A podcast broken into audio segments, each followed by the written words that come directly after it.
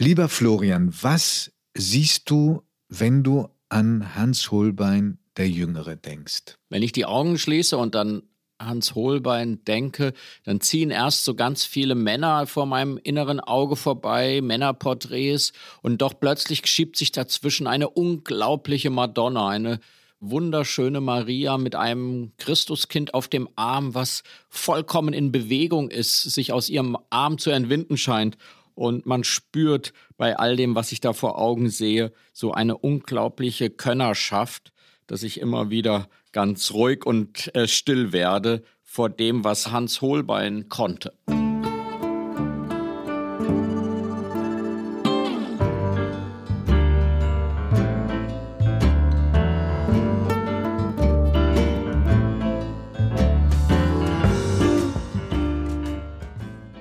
Augen zu. Der Kunstpodcast mit Florian Illies und Giovanni Di Lorenzo.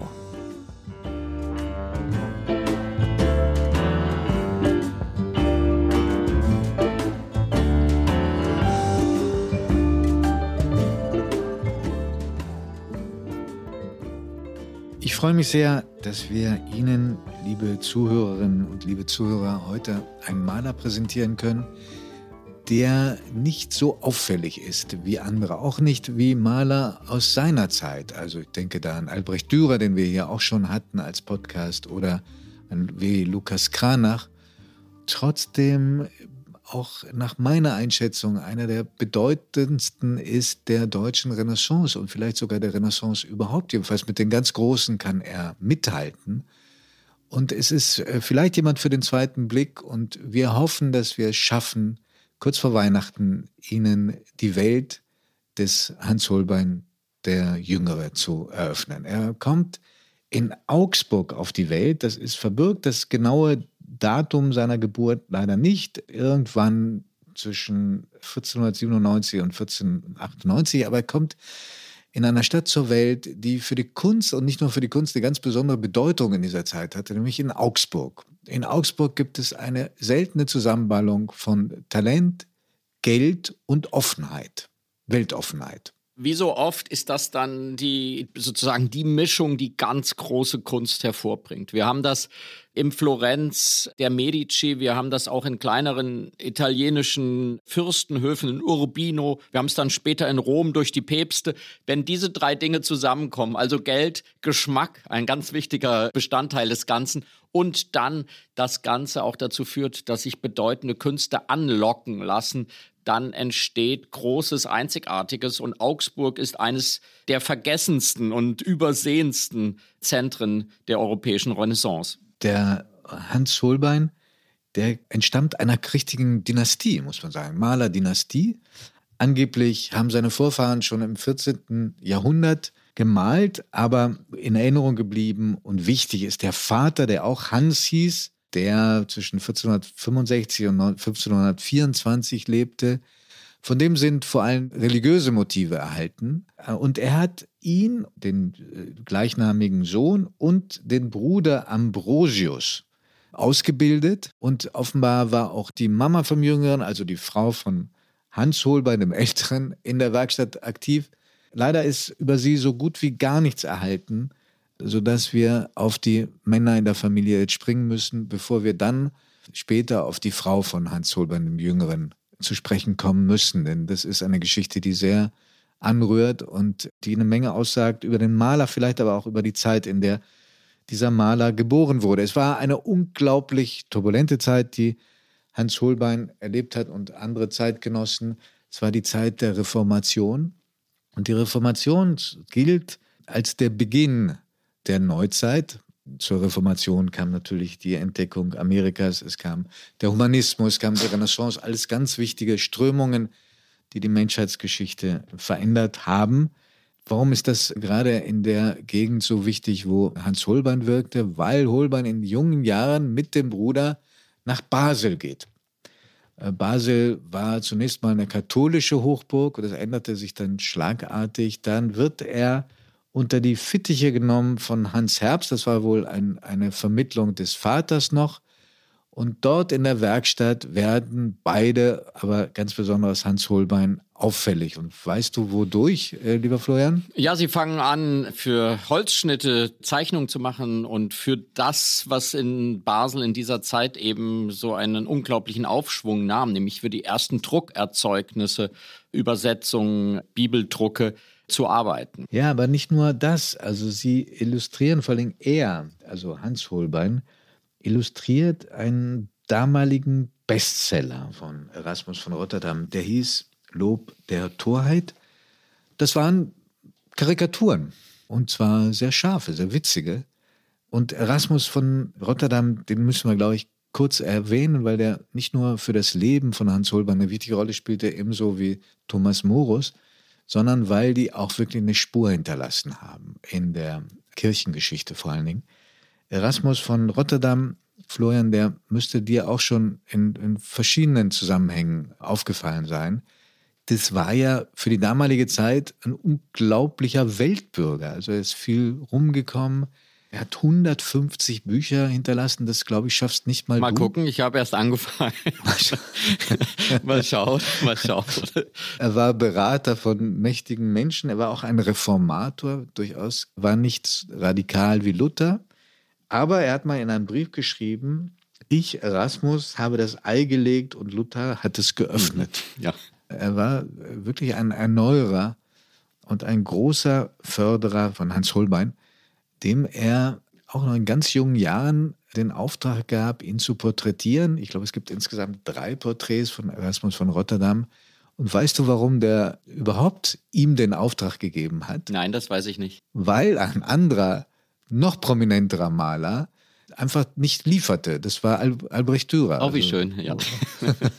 der war schon zu Lebzeiten und in jungen Jahren ein derartiger Star, der hat es offenbar nicht nötig gehabt, den angenommenen Auftrag dann auch zu äh, erfüllen und äh, ihm das äh, ersehnte Porträt zu schicken. Aber wir kommen noch zu der Porträtkunst. Lass uns doch einen Moment verbleiben in Basel, wo die beiden Brüder auch auffällig werden durch sehr hitzige Reaktionen bei Streitigkeiten. Das ist sogar aktenkundig. Und Hans Herbst lässt sie auch etwas malen. Jeder übernimmt eine Seite, was bis heute erhalten ist, nämlich das Schild über der Werkstatt von Hans Herbst. Und das ist wirklich auch interessant, wie unterschiedlich die beiden da malen. Und man erkennt auch schon das unterschiedliche Talent. Ja, man sieht das auch schon auf einem frühen Bild vom Vater, vom Hans Holbein, den Älteren, der auch ein Maler ist, der mir jetzt bei der Beschäftigung nochmal sehr ans Herz gewachsen ist, weil ich finde, in seiner Malerei, in seiner christlichen Malerei, auch in seiner Porträtkunst so eine wunderbare Wärme immer über den Figuren liegt, so eine Warmherzigkeit, weil man kann sehr viel über Hans Hohl bei den Jüngeren sagen. Warmherzig ist es sehr selten, es ist sehr brillant, aber diese Warmherzigkeit, die hat der Vater in der Malerei. Und was eben wunderschön ist, es gibt ein Bild des Vaters, wo er sich mit den beiden Söhnen sogar verewigt hat, also mit dem Ambrosius und dem Hans. Und man sieht auch eher. Den Schädel, den Quadratschädel sieht man schon bei den Jungs. Bei den Jungs sieht man und er zeigt auf den Hans, also er selbst hat auch erkannt, dass der namensgleiche Sohn das wahrscheinlich weitaus größere Talent hatte als der Ambrosius. Ja, und weißt du was? Ich hatte, das habe ich schon äh, beim, bei unserem letzten Podcast so als kleinen Teaser äh, mir erlaubt äh, anzumerken. Ich hatte, als ich nach Deutschland kam, von Rom nach Hannover, hatte ich einen Deutschlehrer, der Holbein hieß und äh, ganz stolz darauf war, dass er also ein direkter Nachfahre war. Und der Quadratschädel hat sich über Jahrhunderte erhalten. Wie schön. Wie schön. Also, Hans Holbein porträtiert in Basel auch den Basler Bürgermeister mit seiner Ehefrau. Der Bürgermeister interessant, weil der kam nicht aus einer adligen Familie, sondern war ein Empörkömmling. Also man sah, es gab in dieser Zeit schon die erste so Ansätze zur sozialen Durchlässigkeit, die allerdings nur dann gegeben war, wenn man unglaublich talentiert war, zum Beispiel als Maler oder wenn man über viel Geld verfügte. Das war im Fall des Bürgermeisters wohl der Fall. Beide werden porträtiert, der Bürgermeister und seine Frau. Und da zeigt sich dann das, wofür Hans Holbein in die Kunstgeschichte eingegangen ist und warum er dort auch bleiben wird.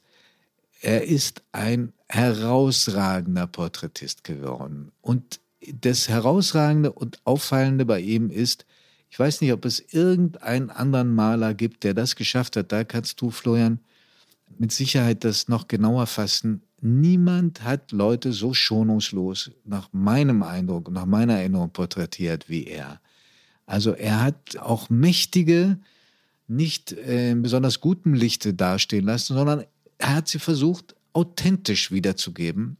Und im Fall des Bürgermeisters und, und vor allem seiner Frau sind das alles andere als schmeichelhafte Porträts, obwohl sie den Auftraggebern gefallen haben müssen. Ja, er hat in seinen Zeichnungen, das ist sozusagen ein zweites Hauptwerk, sind seine Zeichnungen, wo er mit einer heute kaum mehr fassbaren Präzision mit dem Silberstift jedes Haar der Augenbraue erfasst und malt und in Öl es aber eben gleichermaßen umsetzen kann. Und diese ungeheure Genauigkeit, diese wirklich einzigartige Fähigkeit malerischer äh, Perfektion, die macht ihn sehr früh berühmt. Und du hast es gerade genannt, das war eben das erste Mal auch eine Zeit im Humanismus, wo Kaufleute aufstiegen, wo Kaufmänner das Geld und den Machtanspruch hatten, sich porträtieren zu lassen. Und für sie alle wurde Hans Holbein in Deutschland und später in anderen Orten immer wieder der Mensch, den sie anfragten, von dem sie sich porträtieren ließen. Nur ein einziges Mal hat er offenbar eine Person sehr viel schöner dargestellt, als sie in ja. Wirklichkeit ist. Aber dazu kommen das, wir später. Das muss der Teaser sein. Ja. Das hatte verheerende Folgen für die Betroffenen. Zum Beispiel war ja Holbein ein Zeitgenosse unter anderem von Tizian. Wenn du an die, an die Porträts von Tizian denkst, also Kardinäle und andere Machthaber, weltliche wie kirchliche, würdest du denn mir zustimmen, dass er diese Schonungslosigkeit, diesen Realismus hatte wie kaum ein anderer, an den ich mich jedenfalls jetzt erinnern kann, in der Zeit? Ja, also ich würde, gerade wenn du italienische Beispiele zum Vergleich ziehst, da hat man immer das Idealisierende, immer das Verschönernde, das Verherrlichendere des Gegenüber. Oder wenn, wenn es das Liebreizendere, ja, wenn es, äh, wenn es um Frauen, Frauen ging. ging. Und das kennen wir bei Holbein nicht. Es gibt manchmal eher schematische Porträts, aber dann sind die Maler vielleicht auch nicht in der Lage, das noch präziser darzustellen.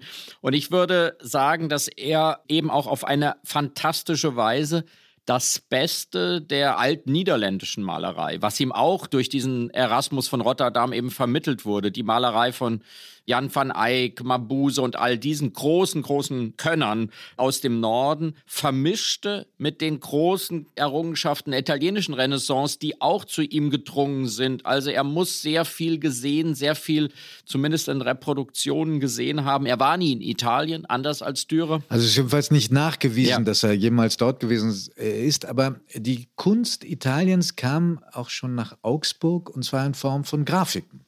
Da haben er und andere sich das abgeguckt. Aber er war nicht wie Dürer dann in Italien auch. Und Dürer war ja in Italien ein Star. Er hat da Prozesse geführt. Er war in Venedig bestens bekannt und etabliert. Das alles hat Holbein nie gehabt. Also keine, keine Italien-Allüren. Und vor allem, anders auch als Dürer, es ist keine einzige Zeile von ihm überliefert. Das macht es sehr schwierig, dieses Leben zu fassen. Also so wie man schon nicht weiß, in welchem Jahr er geboren ist, so bleibt eben über sein ganzes Leben, was ein unglaublich für die damalige Zeit modernes Leben im Sinne von Reiseaktivitäten, von Aufträgen gewesen ist. Wir wissen nichts über sein Leben, außer das, was wir aus seinen Bildern wissen. Das ist wirklich einzigartig. Nein, das stimmt nicht. Wir wissen was über sein Familienleben ja. und darauf müssen wir auch kommen. Ja, das, das stimmt fand, hat mich sehr berührt, was man da bis heute sehen kann. Weil auch da gibt es ein Bildzeugnis. Ja. Ja. über das wir reden müssen. Ja. Aber lass uns ganz kurz noch bei seiner Jugend bleiben. Er und sein Bruder Ambrosius gehen dann nach Luzern. Und in Luzern haben sie keine so gute Zeit, sind auch wieder verwickelt in einen Streit. Im Laufe dieses Streits ist es zu einer Messerstecherei gekommen, weswegen äh, Hans Holbein als Vorbestrafter Luzern verließ und nach Basel ging. Und Basel war dann schon für ihn in jeder Hinsicht sehr wichtig, denn dort heiratet er eine Witwe, junge Witwe, 22 Jahre alt, Elsbeth Binsenstock. Man weiß nicht, ob es eine Liebesheirat oder eine Zweckheirat gewesen ist. Diese Heirat jedenfalls erlaubt ihm, das Bürgerrecht in Basel zu bekommen und die Aufnahme in die Künstlerzunft. Und da begann dann die große Karriere von Hans Holbein. Also ein großes Glück, dass zu Lebzeiten er anerkannt und bekannt wurde. Genau, und man sieht daran, wie diese Gesellschaft damals organisiert war, dass diese Ständeordnung alles dominierte und wenn man nicht hineinkam in eine dieser Zünfte, dann war man chancenlos und er hat vermutlich die Chance beim Schopfe ergriffen, als er wusste, er kann diese Handwerker, Gerber, Witwe heiraten und damit diese Bürgerrechte erlangen, die in Basel und auch anderswo quasi die Grundvoraussetzung waren, um als respektierter Bürger dann wiederum andere malen zu dürfen und zu können.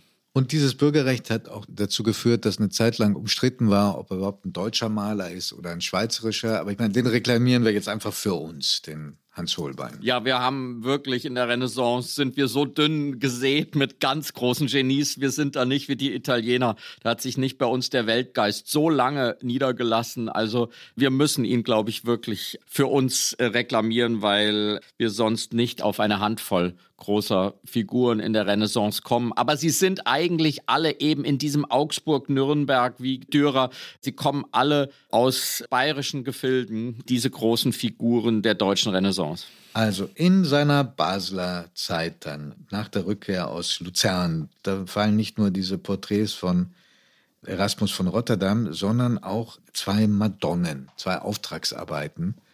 Von der einen bist du ziemlich begeistert. Du warst nämlich gerade in Frankfurt und hast da eine Ausstellung in der Schirn besucht.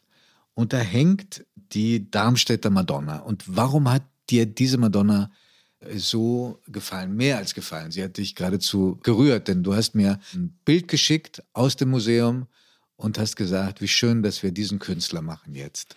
Ja, das ist für mich seit vielen, vielen, vielen Jahren eines meiner für mich bewegendsten, berührendsten Bilder. In Frankfurt ist es sehr schön, man geht durch die Holbeinstraße zum Städel, das ist sehr schön, man ist sozusagen bestens darauf eingestellt. Man kann danach auch im Holbeins essen, so heißt das Restaurant des Städels. Also Hast du dir das auch angetan? Natürlich, also das war auch ganz köstlich. Also man kann sich in allen körperlichen Genüssen äh, Holbein nähern. Und dass dieses Bild dort wieder hängt gerade, das ist ein großer Glücksfall, denn dort ist gerade eine Ausstellung, die wir all unseren Zuhörerinnen und Zuhörern dringend empfehlen sollten, nämlich Holbein und die Renaissance des Nordens. Bis zum 18. Februar kann man im Städel dort gerade diese Entstehungszeit aus Augsburg sehen mit wunderbaren Bildern von Hans Holbein, dem Älteren, von Hans Burgmeier, von dem ungeheuren Bildhauer Erhard. Also dieses ganze künstlerische Milieu in Augsburg um 1500, 1490 scheint da auf. Und da ist dann diese berühmte Darmstädter Madonna und die ist eigentlich gemalt für einen Basler Bürgermeister, mit einem sehr lustigen Namen. Er heißt Meier zum Hasen. Also das, ja, ja, also das berühmte Familienbase ja, gewesen. Genau. Ja. Und das ist bis heute, das ist eine Sache, die mich immer am allermeisten begeistert, nicht vollständig entschlüsselt, was da eigentlich stattfindet. Weil es ist ein Bild, dominiert von einer wunderschönen Madonna, die ein Jesuskind im Arm hält, was sich auf eine ganz besondere Weise dem Betrachter zuwendet. Als ob er dem Betrachter sich entgegenreckt. In die Hand entgegenhält und, und ihn berühren ja. will. Also man, ja. man hat das Gefühl, man, man tritt hinein in das Bild und das Kind erkennt einen und, und will einen anfassen. Das Bild enthält die Stifterfiguren, eine äh, Tochter des Stifters, dann gibt es aber, und das ist bis heute wunderbarerweise nicht geklärt, ein zweites Kind auf diesem Bild im unteren Bereich, was man mythologisch, biblisch äh, schwer einordnen kann. Aber angeblich soll es dafür ein Vorbild geben.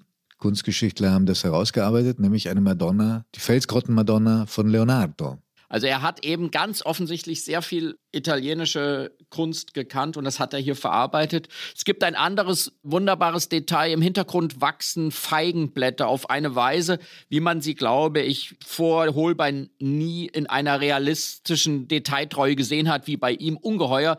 Die leuchten hinten im Hintergrund auf und auch darum gibt es große Debatten, weil sie sehen fast wie Feigenblätter aus, aber ein bisschen auch wie Weinblätter. Und da wird nun gefragt, liegt das daran, dass der arme Holbein in seinem Leben nie einen Feigenbaum gesehen hat, weil er eben immer nur nördlich der Alpen war? Oder will er damit auch auf die unterschiedliche Symbolik, nämlich das Sündhafte des Feigenbaumes und das versöhnliche, abendmahlhafte der Weinblätter deuten. Also das Bild ist voller äh, wunderbarer Geheimnisse. Das Bild hat ja auch die von dir vermisste Wärme in seinem Gesamtwerk. Dieses Bild hat es. Das ist richtig.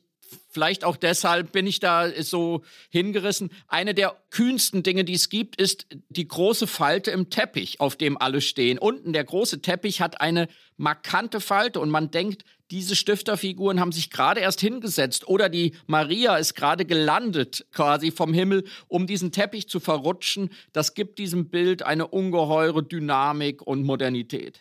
Und über Jahrhunderte hat sich das Gerücht gehalten, dass die Maria auch äh, ein Vorbild hatte, ein sehr lebendiges, echtes Vorbild, eine Frau, die er offenbar verehrt haben muss. Das halte ich immer bis zum Beweis des Gegenteils für die plausibelste Deutung bei den großen Malern, ja. Wobei jetzt, um, um, um es von dem Anekdotischen wegzukriegen, bei dem Vater siehst du, weil du da gesagt hast, in diesen kirchlichen, religiösen Motiven ist auch so viel Wärme, dem Vater merkst du an, dass er der Religion sehr viel näher stand als der Sohn.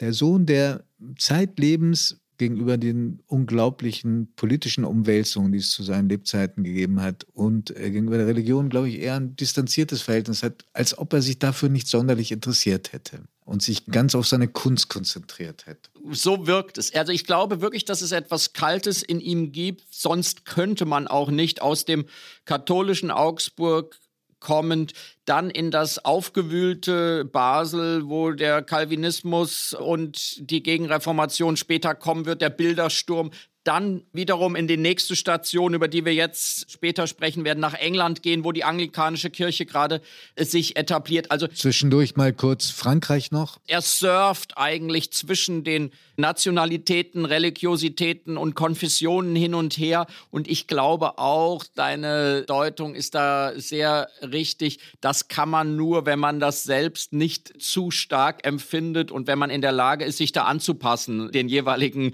Auftraggebern. Ja, aber lass mich bitte, bitte noch auf die andere Madonna äh, zurückkommen. Wir haben ja gelegentlich kleine Meinungsverschiedenheiten. Diese zweite Madonna, die berührt mich gar nicht, sondern da habe ich das Gefühl, da ist diese Strenge der Komposition, ähm, Kälte und Ausdruckslosigkeit, die mich manchmal auch bei großen nordischen Künstlern etwas ratlos zurücklässt. Bitte widerspreche mir. Nein, ich kann dir nicht widersprechen. Ich spreche auch deshalb so viel über die Darmstädter Madonna, weil ich da seine Brillanz sehr viel deutlicher sehe. Und ich habe das Gefühl, auch die Schweizer selbst haben das gemerkt, denn sie haben unglaublicherweise schon am Anfang des 20. Jahrhunderts eine Million Franken dem Darmstädter Strang des Hauses Hessen geboten, damit sie diese Darmstädter Madonna nach Basel verkaufen. Aber das Haus Hessen war standhaft und ließ sich, das ist eine ungeheure Summe damals gewesen äh, vor dem Ersten Weltkrieg, blieb standhaft und behielt diese Madonna in deutschen Landen, auch wenn die Basler versuchten, sie zu sich zu holen. Und die Hessen, die haben dieses Bild auf eine Weise geliebt und verteidigt, denn es gehörte eben dem, dem Haus Hessen. Die ist heute unvorstellbar. Der Landgraf von Hessen brachte das Bild eigenhändig 1943 nach Schlesien wie man heute sagen würde, eine dumme Idee, weil er glaubte, es vor den Erschütterungen des Zweiten Weltkriegs schützen zu können und brachte es in ein Schloss Fischbach in Schlesien, um es zu schützen. Und die Verwandten von ihm dort die wussten, was sie für einen Schatz haben und die legten das Bild unter ihr Ehebett, um es dort zu verstecken. Dort überlebte es tatsächlich bis 45, als dann die russischen Truppen herankamen, wurde das Darmstädter Schloss, in dem Flügel, wo eigentlich das Bild gehangen hatte, zerstört. Also der Landgraf hatte wirklich das Bild gerettet, indem er es nach Schlesien brachte. Und dann wurde es später mit einem Wagen der Amerikaner nach Darmstadt zurückgefahren. Dieser Wagen explodierte und hinten auf der Rückbank saß der Landgraf und er sprang mit der Madonna und einem Bekannten aus dem Auto, bevor das ganze Auto explodierte. Also es ist eine ungefassbare Räubergeschichte. Bisschen, glaube ich, auch im Nachhinein ausgeschmückt worden. Wir freuen uns umso mehr, dass dieses Bild heute noch bei uns ist. Da wärst du, glaube ich, nicht vom Laster so beherzt gesprungen. todesmutig. Du, aber es gibt eine andere Arbeit von ihm, auch aus der relativ frühen Basler Zeit. Und das ist eins der für mich eindrucksvollsten Bilder, die ich aus diesem frühen 16. Jahrhundert überhaupt kenne. Nämlich eine Christusdarstellung, der tote Christus, dargestellt, wo der Leichnam, der schon Zeichen von Verwesung zeigt. Und das Bild ist vom Format auch etwas, was für mich mir so in dieser Form nirgendwo anders je begegnet ist zwei Meter breit und nur knapp über 30 Zentimeter hoch. Und da erlebst du den Schrecken des Todes, des Leidens, den körperlichen Zerfall, die Bedrückung auch durch dieses Format. Dieses Bild hat nicht nur die Zeitgenossen verstört, sondern auch berühmte Menschen, die später gesehen haben, zum Beispiel den großen Dichter Dostoevsky, der darin geradezu einen Angriff auf das Christentum gesehen hat, auf die Religion und der beinahe beim Anblick einen epileptischen Anfall bekommen haben soll. So jedenfalls berichtet es eine tolle Kollegin von uns, nämlich Irene Stratenwert in einem lesenswerten Artikel bei Geo Epoche will ich unbedingt erwähnen, weil das ist ein halbes Buch von der Länge, aber es lohnt sich. Dieser Leichnam Christi ist tatsächlich ein, ja, ist quasi auf dem anderen Ende des Spektrums. Wenn wir auf der einen Seite die Darmstädter Madonna haben, dann haben wir hier dieses Bild. Auch das nochmal, das kann auch nur jemand malen, der einerseits eine unfassbare Fähigkeit hat der Darstellung des Menschen, aber auch ein Verhältnis zum Glauben, zur Religiosität, was nicht mehr in den klassischen Bahnen sich bewegt, sondern der auch eine Lust hat auf diese Provokation. Und Dostoevsky, wie du erzählst, lässt ja dann seine eigene Erschütterung später in seinem Roman Der Idiot wieder vorkommen. Und da sagt er wirklich diesen sehr großen Satz, die Figur, dass dieser Leichnam Christi von Holbein in Basel die Kraft habe, quasi den eigenen Glauben auszulöschen durch seine Drastik, in der hier wirklich Jesus als Gestorbener gezeigt wird. Als im Jahre 1528 die Reformation auch schon ihr gewalttätiges Gesicht zeigte, auch in Basel, aber anderswo dann noch in viel stärkerem Maße, da geht Hans Holbein nach England. Und das wird, glaube ich, seine Schicksalsreise. Diese Reise nach England. Er fasst sehr schnell Fuß in England. Man muss sich vorstellen, der Mann sprach ein schwäbisch eingefärbtes Deutsch, konnte ein paar Sätze Latein wahrscheinlich, aber natürlich kein Wort der Sprache, die man in London hörte. Eine Stadt, die im Vergleich zu Basel eine äh, geradezu Riesenstadt war. Also Basel hatte zu der Zeit etwa 10.000 Einwohner. Was schätzt du, hat London gehabt? Keine Ahnung. Irgendwas zwischen 50.000 und 80.000. Und jeden Monat zog es mehr Leute an. Also die Stadt wuchs dann auch sehr schnell schon in dieser vorindustriellen Zeit. Kannst du dir vorstellen, was dann mit der Industrialisierung einsetzte. Also wie kommt der Mann zu wichtigen Aufträgen? Wie kommt der Mann an den Hof Heinrich des Achten? Da war wieder Erasmus von Rotterdam, der absolute Förderer. Er schrieb nämlich oder gab dem Hans Holbein einen Brief mit für Thomas Morus, der eine ähnlich wichtige Rolle spielte in England wie Erasmus von Rotterdam im deutschsprachigen Raum. Der Thomas Morus war ein bedeutender Autor. Er war auch Lordkanzler, also er hat sich anders als äh, Erasmus von Rotterdam dann sehr ziemlich schnell im aristokratischen Beamtenapparat hochgearbeitet. Und Thomas Morus war auch ein bedeutender Humanist, so wie Erasmus von Rotterdam auch, und Gesellschaftskritiker. Und ich glaube, dass das das Zentrale ist für Erasmus und dann für Thomas Morus. Diese allerfrühesten, größten Humanisten, die sahen in Hans Holbein plötzlich ihren Bruder im Geiste, der das, was sie von der Individualität des Menschen, von der Größe des Einzelnen beschrieben haben, in der Kunst ihrer Zeit genauso umsetzte wie sie in ihren Schriften. Werbung. Liebe Hörerinnen und Hörer, kennen Sie schon das Kunstmagazin der Zeit? Mit der Weltkunst erleben Sie jeden Monat die schönsten Seiten der Kunst. Sie wollen das Magazin unverbindlich testen? Dann bestellen Sie Ihr persönliches Kennenden-Exemplar gratis unter www.zeit.de/weltkunst-podcast.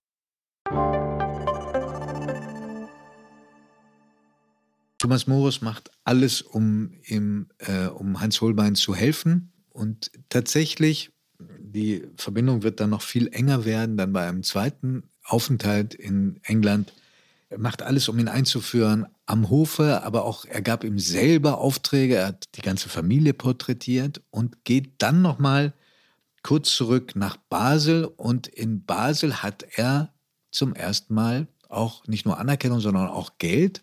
Er kauft sich ein kleines Haus in der Altstadt, später noch ein zweites und ist bei seiner Familie. Und äh, diese Familie, dieses Bild sollte jeder, der sich mit Hans Ulbein möglicherweise auch angeregt durch unseren Podcast beschäftigt, sich anschauen. Er porträtiert seine Familie. Das ist eins der ersten Familienporträts, die es überhaupt gegeben hat.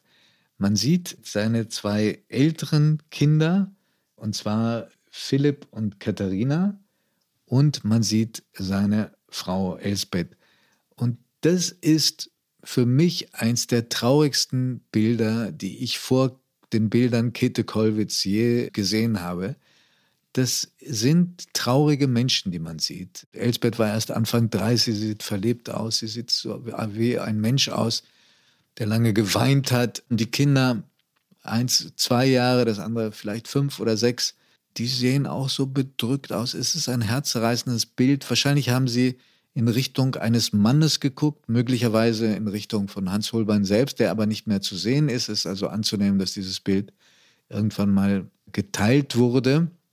Und das heißt, diese Familie war traurig. Vielleicht hat diese Ehe nie richtig funktioniert. Die Kinder haben ihren Vater kaum gesehen.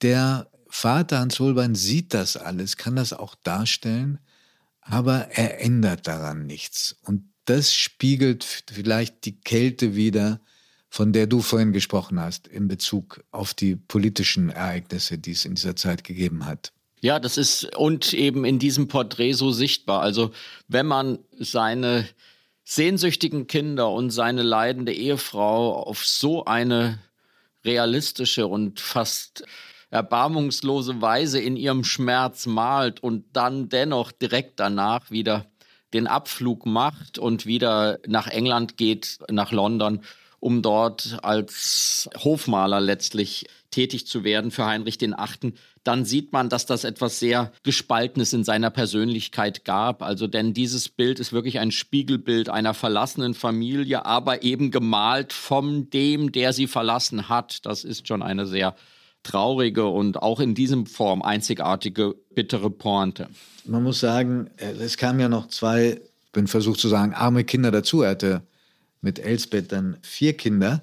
Er bleibt also für seine Verhältnisse allerdings da ziemlich lange in Basel, obgleich es im Februar 29, also 1529, zu diesem schrecklichen Bildersturm kam.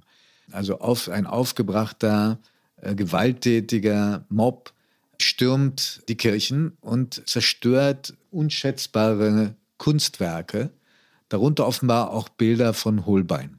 Er kriegt das also alles mit, dass da der radikale Flügel der Reformation jedenfalls zeitweise obsiegt. Er kriegt mit, wie vormals katholische Fürstentümer evangelisch werden, also das Heilige Römische Reich zerfällt jedenfalls was die religiöse Orientierung anbelangt. Und er kriegt mit, das war ja sozusagen eins der Markenzeichen dieser Bewegung, dass es heute keine Abbilder mehr von Christus, von der Madonna, Gottes, äh, von den Heiligen geben, dass sozusagen die Auftragslage für ihn dünner wird. Also kirchliche Malerei war erstmal ein paar Jahre in keiner Weise mehr möglich. Dafür umso mehr stürzt er sich umso mehr auf das Porträtieren. Also es gab jedenfalls beruflich schon einen Grund für ihn dann Anfang der 30er Jahre wieder wegzugehen, nach England zurückzukehren, nach England, obgleich die Basler Stadtherren sein Talent nach wie vor hegten und pflegten und großen Wert darauf gelegt haben, dass er bleibt. Sie werden ihm später auch eine Leibrente anbieten für den Fall, dass er sich in Basel endgültig niederlässt und äh, bis zum Lebensende sollte die gelten. Nein, er geht nach England zurück und da gerät er ganz in die Abhängigkeit von Heinrich dem Achten, einer der bekanntesten Figuren der, jedenfalls der englischen Geschichte, hieß schon, wurde schon als Lebzeit, zu Lebzeiten als Nero Englands bezeichnet. Diese Figur ist in jeder Hinsicht abschreckend, aber auch faszinierend, denn das war ein Mensch, der schon als Achtjähriger, das muss man sich mal vorstellen, korrespondierte mit dem von uns schon so häufig erwähnten Erasmus von Rotterdam, musisch begabt, hochgebildet und trotzdem ein unglaublich grausamer Mensch, der sich von engsten Gefährten trennen konnte, von einem Tag zum anderen, vor allem aber Schreckliches seinen Frauen angetan hat, von denen er sechs hatte. Und zwei davon ließ er enthaupten. Die erste Frau war Katharina von Aragon, die er geheiratet hat. Es waren ja damals sehr, sehr oft arrangierte Ehen, meistens arrangierte Ehen. Er, heiratete auf Wunsch seines Vaters die Witwe seines Bruders.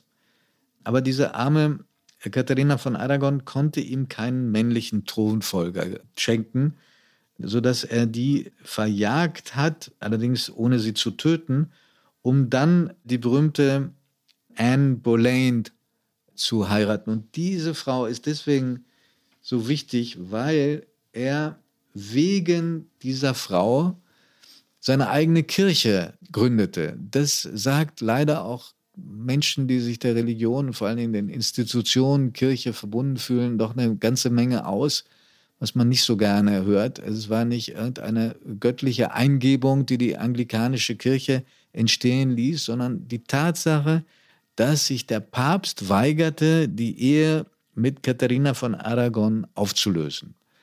Dann hat er gesagt, gut, dann beruhend auf katholischen Traditionen und katholischen Doktrinen gründe ich meine eigene Kirche. Das war die Geburtsstunde der anglikanischen Kirche. Sehr ernüchternd sehr nüchtern und sozusagen die Geburt des Alpha-Tiers quasi, würde ich sagen, in der europäischen Politik. Also wie er mit seinen Frauen umging, so ging er mit, mit England um und mit dem Staat. Und es ist noch einmal wieder ein, ein Zeichen für die unglaubliche politische Geschicklichkeit Holbeins, dass er ausgerechnet sich an diesem Hofe, wo alle in Angst und Schrecken lebten, arrangieren konnte und zu so einem großen Porträtisten wurde als Ausländer, als Deutsch-Basler. Wie wirken denn auf dich die Porträts, die er von Heinrich dem Achten gemacht hat? Ja, da merkt man, seine gute Frage, da merkt man, dass selbst diesem Hans Holbein ein bisschen die Angst im Nacken sitzt und er, glaube ich, ganz genau aufpasst, dass er hier nichts Falsches malt, keine Fettwulst zu viel und besonders viele Haare und so weiter. Aber für unsere heutigen Maßstäbe wirkt er schon furchterregend. Ein Gewaltmensch. Ja, aber äh, ich glaube, man spürt ein wenig die Angst, die selbst Haulbein in diesem Moment die Feder führt und wie man sagen muss, offenbar zu Recht. Ja. Ich bin bei dir. So, diese arme Frau, deretwegen er eine eigene Kirche gründete, landete auf dem Schafott, angeblich, weil sie ihn betrogen hatte. Aber der Grund war hier wieder, sie konnte ihm keinen Jungen gebären. Es ist interessant, dass im Hintergrund es noch einen ganz schrecklichen und groben Intriganten gab, nämlich Thomas Cromwell. In England bis heute äh, bekannt, es sind auch Straßen und Plätze nach ihm benannt. Ein schrecklicher Intrigant, Opportunist, der viele Jahre seines Lebens damit verbracht hat, dem König die richtigen Frauen zuzuführen. Richtige Frauen hieß in diesem Falle, welche die seine seinen politischen Einfluss erweiterten oder dafür sorgen sollten, dass andere Machtblöcke, die entstanden, nicht zu stark wurden. Also es waren arrangierte Ehen. Diese arrangierten Ehen hatten auch eine komische Seite, weil nicht nur dieser Herr Cromwell losgeschickt wurde, die passende Frau zu schicken, sondern auch Hans Holbein, der die Frauen erstmal bildlich festhalten sollten, damit Heinrich VIII. gucken konnte, ob die passt.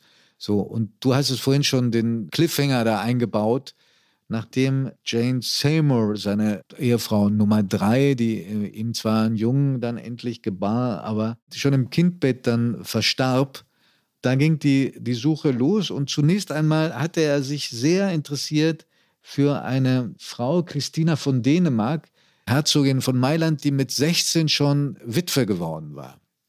Und die wurde von Holbein porträtiert und er war begeistert von ihr, machte ihr also alle nur erdenklichen Avancen.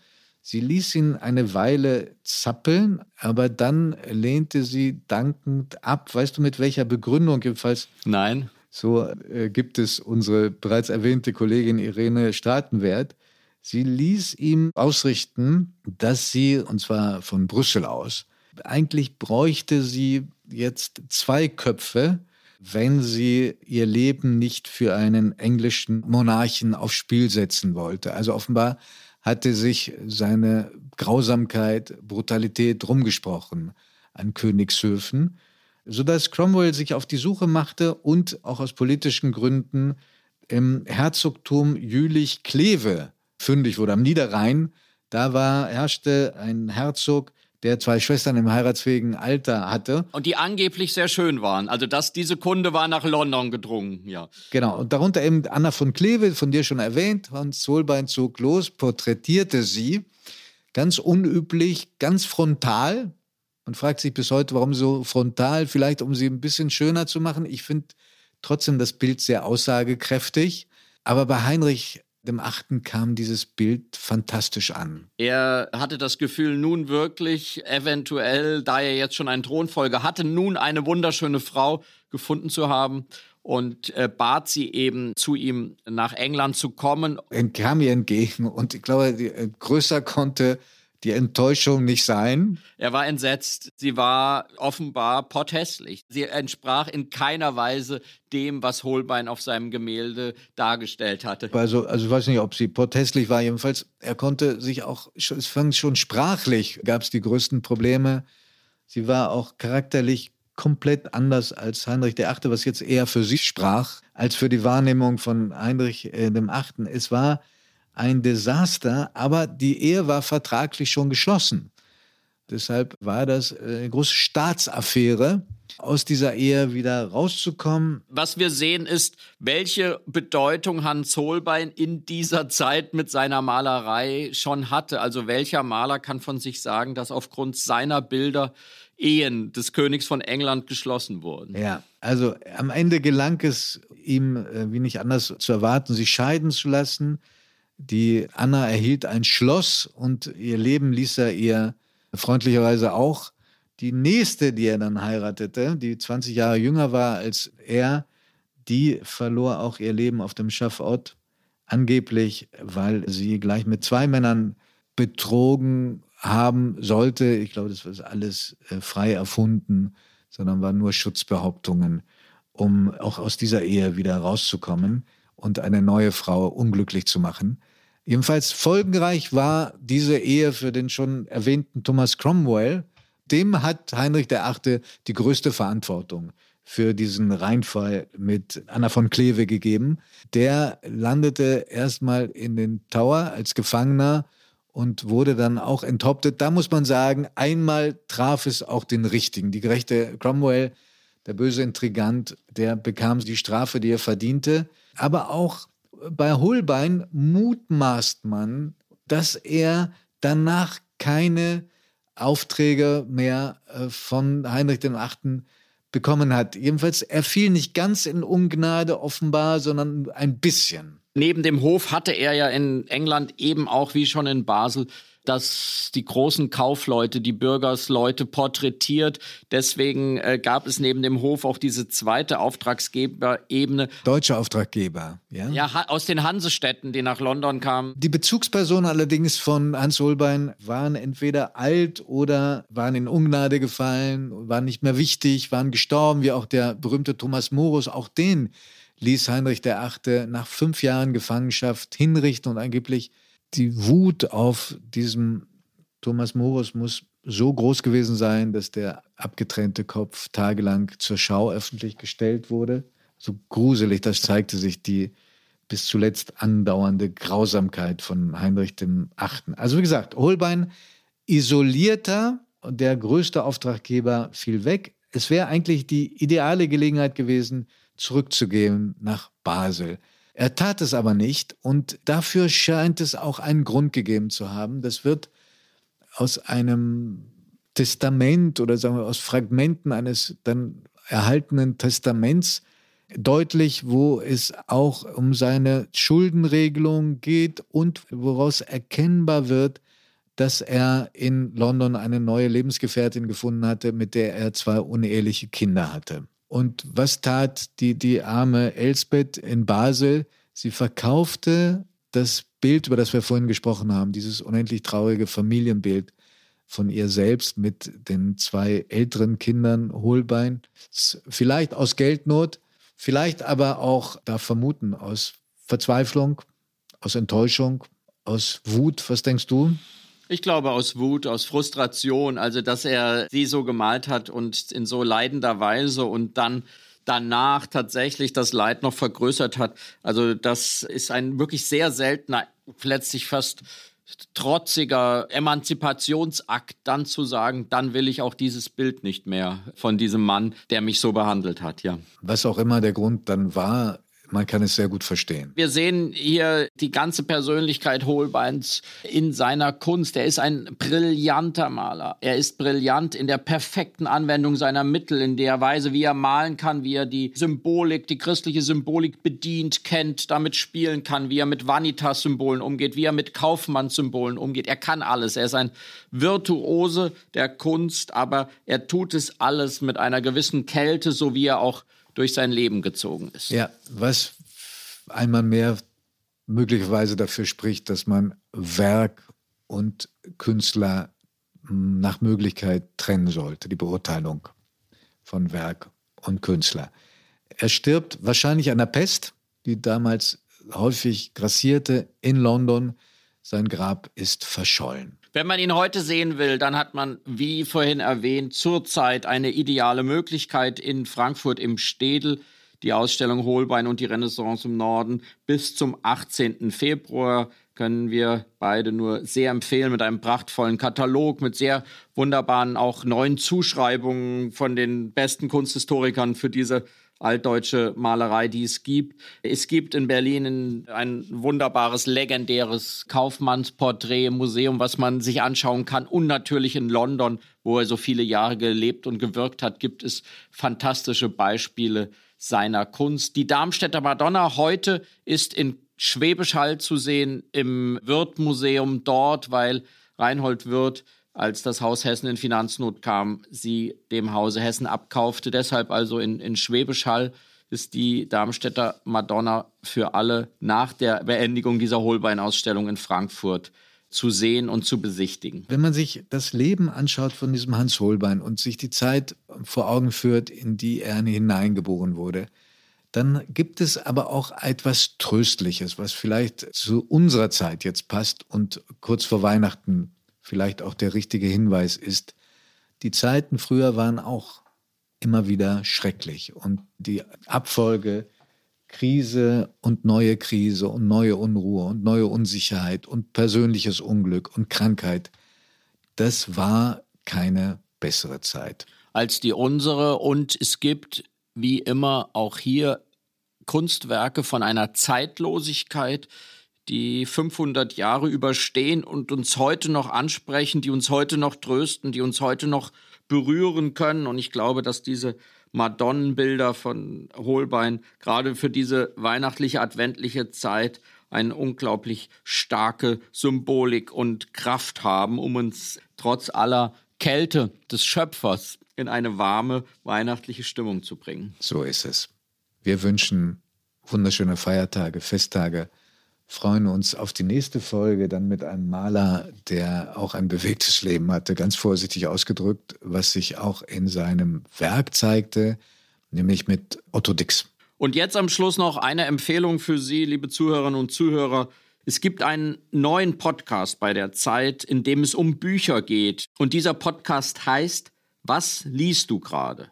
Und unsere Kollegen Iris Radisch, Adam Sobuczynski, Maja Beckers und Alexander Kammann sprechen dort alle zwei Wochen über Sachbücher oder belletristische Literatur. Und in den ersten Folgen geht es zum Beispiel um Daniel Kehlmanns neuen Roman Lichtspiel, aber auch um das kommunistische Manifest, also eine tolle Spannbreite. Die Kolleginnen und Kollegen diskutieren in Was liest du gerade, nämlich nicht nur über Neuerscheinungen, sondern auch über Klassiker, die heute wieder oder immer noch aktuell sind. Wir danken Ihnen am Ende dieses Jahres für die große Hilfe und Zustimmung, die Sie uns gegeben haben. Das war fantastisch. Es ist eine Freude, wenn Sie uns schreiben, wenn Sie uns ansprechen. Manchmal gibt es Menschen, die halten auf der Straße und sagen, hey, ich habe Ihre Stimme erkannt. Das ist was ganz Wunderbares und gibt uns Kraft. Bleiben Sie uns gewogen. Vielen Dank, vielen Dank auch für die vielen schönen Anregungen für Künstlerinnen und Künstler, die wir besprechen sollen. Wir haben, wie Sie gemerkt haben, viele davon aufgenommen und freuen uns auf viele neue Künstler mit Ihnen im neuen Jahr. Vielen Dank und bis zum Januar. Tschüss.